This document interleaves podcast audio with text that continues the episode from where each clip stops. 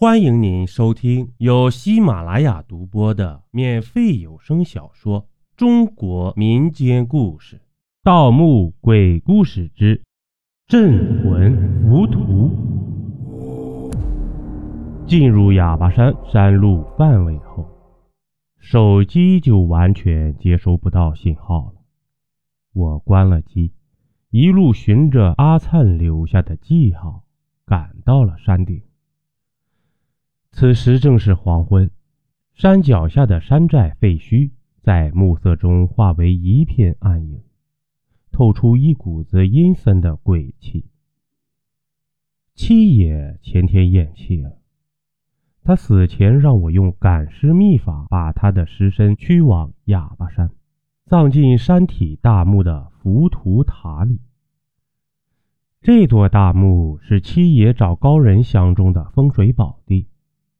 本来葬在前人墓中是非常不吉利的，但哑巴山地势险要，以亢龙之势镇住了前人尸身的煞气，将风水调停的一脉平和。阿灿是七爷的独子，承袭了倒斗绝学，是个出色的摸金校尉，先我一步前来探穴。我和阿灿封锁了七爷去世的消息，只为提防他生前最大的对手鬼头。这鬼头是南派的土夫子，心狠手辣，手下众多。如果他知道七爷去世，定会想方设法找我们盘口的麻烦。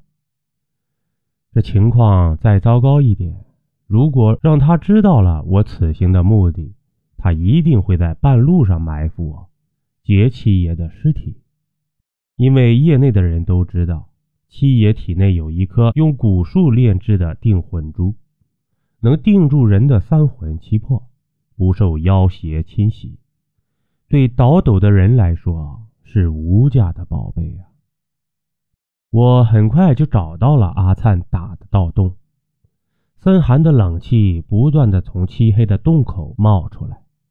我抽鼻子闻了闻，估算出从盗洞口到墓底的距离，竟足足有一百多米啊！我摇了摇黄铜铃铛，两具罩着黑袍的尸体从远处笨拙地向我跳来，在洞口旁站定。赶尸人的规矩，绝不单赶一具尸体，因为尸体散发的气息能相互吸引。使他们不至于走丢。我给两具尸体贴了心符，以便操控他们接下来的行动。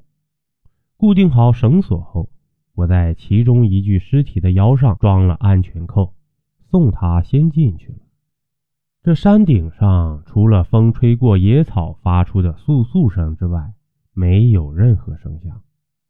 过分的安静令我闻到了一股危险的味道。再三确认四周安全后，我才把另外一具尸体固定在身后，缓缓滑进盗洞。拧亮头盔上的狼眼，目力所及是一个巨大的山体空洞，洞壁不知由什么岩石构成，呈雪亮的白色，将手电光反射的煞是晃眼。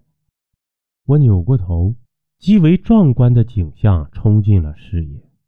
空洞中央矗立着一座纯黑色的七层浮屠塔，在黑暗的空间中给人以巨大的压迫感。看来这就是七爷所说的塔了。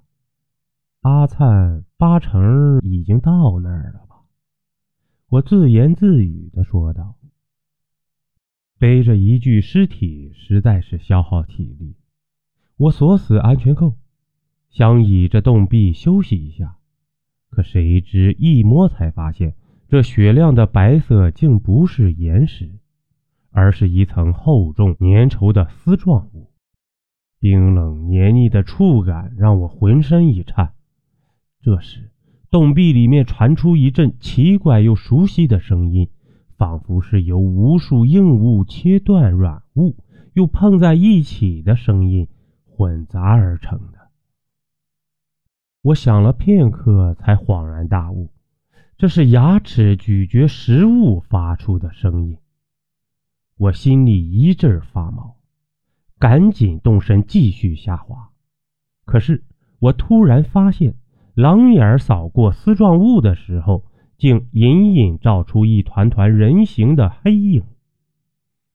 它正以极快的速度清晰起来，似乎正从里面往外移动，分分钟就会破丝而出一样。